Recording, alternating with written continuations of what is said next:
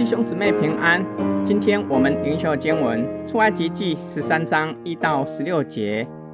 耶和华小玉摩西说：“以色列中凡头生的，无论是人是牲畜，都是我的，要分别为圣归我。”摩西对百姓说：“你们要纪念从埃及为奴之家出来的这日，因为耶和华用大能的手将你们从这地方领出来。有效的饼。”都不可吃。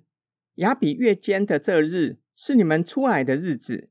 将来耶和华领你们进迦南人、赫人、亚摩利人、西魏人、耶布斯人之地，就是他向你的祖宗起誓应许给你那流奶与蜜之地。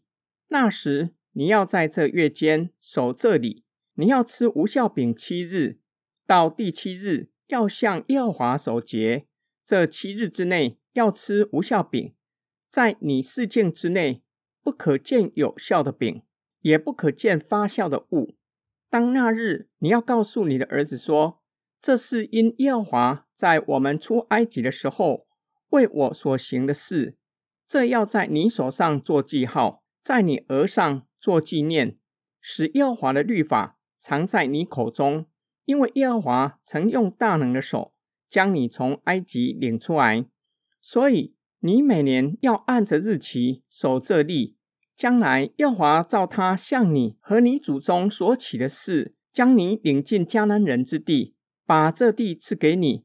那时，你要将一切投生的，并牲畜中投生的归给耶和华，公的都要属耶和华。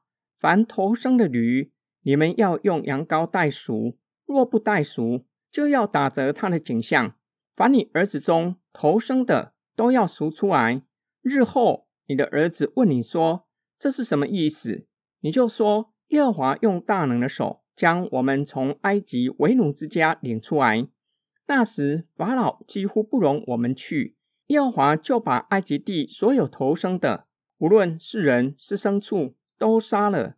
因此，我把一切头生的公牲畜献给耶和华为祭，但将头生的儿子。”都赎出来，这要在你手上做记号，在你额上做经文，因为耶和华用大能的手将我们从埃及领出来。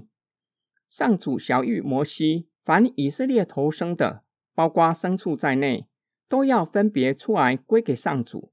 往后的经文会提到分别出来的作用，也回应前几章说到以色列是上帝的长子，因此以色列。是上帝从世人中间分别出来归给他的族类。本段经文分成两个部分。第一个部分无效饼的条例，更进一步说明如何守无效节，并且说明凡投生的要归上主的原因。因为上主在这日将以色列人从埃及为奴之家领出来，那时他们带着还没有发酵的生面出发，日后在应许之地。纪念这日，七日之内都不可吃有效的食物。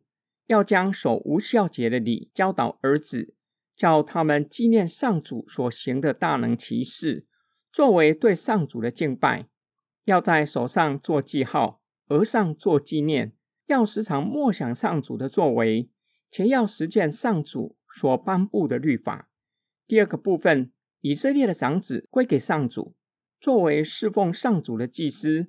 这是上主小谕摩西的，因为法老不容以色列人离开，上主将埃及地所有投生的，包括牲畜在内，都杀了。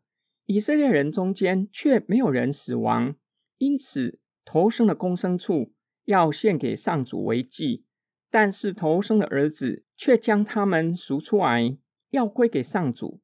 以色列世世代代都要纪念，默想上主的作为。遵行与上主所立下的盟约。今天经文的默想跟祷告。今天的经文将守无效节的礼和头生的归给上主放在一起，表明头生的长子归上主为圣，是将上好的、无瑕疵的归给上主，并且归给上主的要活出圣洁。他说他是圣洁的，归给他的人也要成为圣洁的。好像领养孩子，办好手续是必要的形式。做父母的教育领养来的孩子，将他当做亲生的孩子。那孩子在领养家庭成长，长大后在各方面极有可能像领养的父母，也要听从养父母的话。上主吩咐以色列人守无效节七日之内，不可吃有效的食物，要他们从日常生活学习分别为圣。首先要做的就是将孝。从家里出去，以行动象征将罪恶从家里除去。